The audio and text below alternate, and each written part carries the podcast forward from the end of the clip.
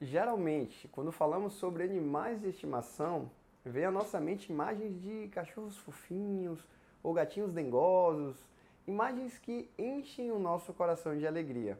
Eu também sou apaixonado por animais de estimação, mas a experiência que eu tive com o meu cachorrinho foi algo bem diferente do usual. E ela que eu venho trazer aqui para você hoje. Além do mais, eu vou falar sobre o que foi que eu aprendi sobre mindfulness com ele que eu não aprendi em muito livro que eu li por aí. Se você é novo aqui no canal, meu nome é Caio Barbosa, eu sou médico psiquiatra e instrutor de mindfulness. E o objetivo do conteúdo que verá a seguir é trazer insights e reflexões sobre as suas emoções, ajudando você a ter uma vida menos ansiosa e mais feliz através do mindfulness. Esse conteúdo também estará disponível no podcast Mindfulness para quem tem pressa.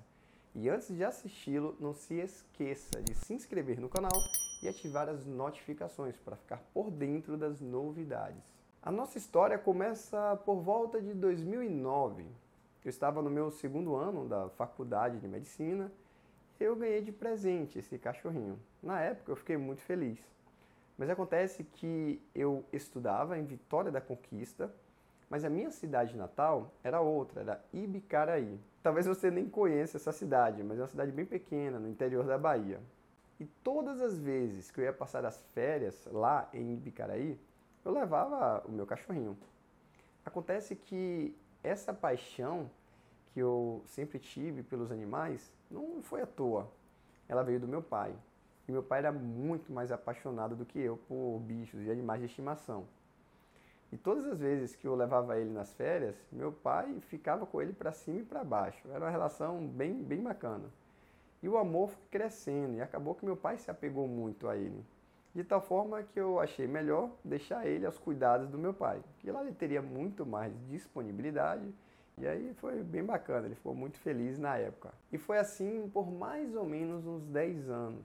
Até que por conta das reviravoltas da vida, meu pai acabou fazendo o seu ritual de passagem e eu retomei os cuidados do meu cachorrinho. Ele, não sei se vocês conhecem aquela raça salsichinha, que também é conhecida como Tekel. É uma raça bem temperamental, um tanto quanto ciumenta. E aí de um ano para cá, eu trouxe ele para Salvador, onde eu moro atualmente, e ele convive comigo e com Mariana, que é minha esposa e vocês devem conhecer. E eu sempre fiz tudo por ele brincava, levava para passear, dava banho, dava petisco, enfim, tudo que eu podia eu fazia por ele. Mas por algum motivo ele se afeiçoou muito por Mariana e construiu uma relação muito intensa entre eles dois, um tanto quanto até ciumenta, de tal forma que quando eu encosto nela, ele rosna para mim, late para mim. E isso passou a me gerar um sentimento de frustração, ficava irritado, sabe? Me sentia injustiçado. E vinha pensamentos como poxa, eu faço tudo que eu posso por ele, eu cuido, dou banho, enfim, tudo que eu posso faço, e é assim que ele me trata, isso me deixava muito frustrado. Mas você pode estar pensando, o que é que isso tem a ver com mindfulness, com a vida? Mas eu pergunto a você, quantas vezes na sua vida você fez algo por alguém e aquela pessoa não retribuiu, ela não atendeu a sua expectativa? Isso te causou frustração. Porque é assim que as coisas acontecem. Nós construímos o ideal dentro da nossa mente do que seria uma vida feliz. E quando as coisas saem dessa moldura, isso gera muita frustração na gente. A gente gera chateação por uma dificuldade em aceitar o fato como ele é e não como nós gostaríamos que fosse o maior aprendizado que eu tive nessa relação com o meu cachorrinho foi sobre aceitação. Aceitação dos fatos e da vida como ela é e não necessariamente como eu gostaria que ela fosse.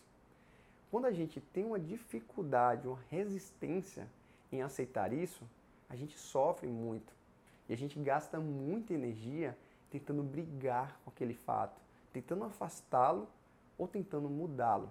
Quanto mais energia você coloca nele, mais força e maior ele se torna.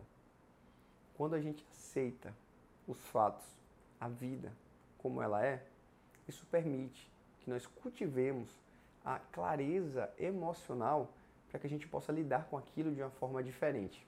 voltando para a história lá do meu cachorrinho, o que foi que aconteceu? Eu passei a aceitar essa realidade e dizer para mim tá tudo bem. Você faz, você dá o amor que você pode dar e você recebe o que ele puder te dar. E olha que coisa interessante. Sabe aqueles sentimentos de frustração, de irritabilidade, sentimentos de injustiça? Quando eu passei a aceitar aquela realidade, eles automaticamente se dissiparam. É impressionante, sabe como isso acontece.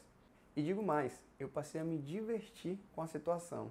E agora eu brinco que ele parece aqueles velhos rabugentos aqui em casa, sabe? Ele continua rosnando, ele continua latindo. Mas aqueles sentimentos, aquelas emoções difíceis que eu vivia no passado, agora eu não vivo mais. Simplesmente por conta de uma mudança de perspectiva e da aceitação daquela realidade. Então diz para mim aqui nos comentários se você também tem alguma situação, algum fato na sua vida que você tem dificuldade de lidar ou de aceitar. Se você gostou desse vídeo, deixe o seu like, o seu comentário aqui embaixo e não se esqueça de me seguir nas redes sociais. Desejo a você uma vida plena, muito feliz e cheia de luz.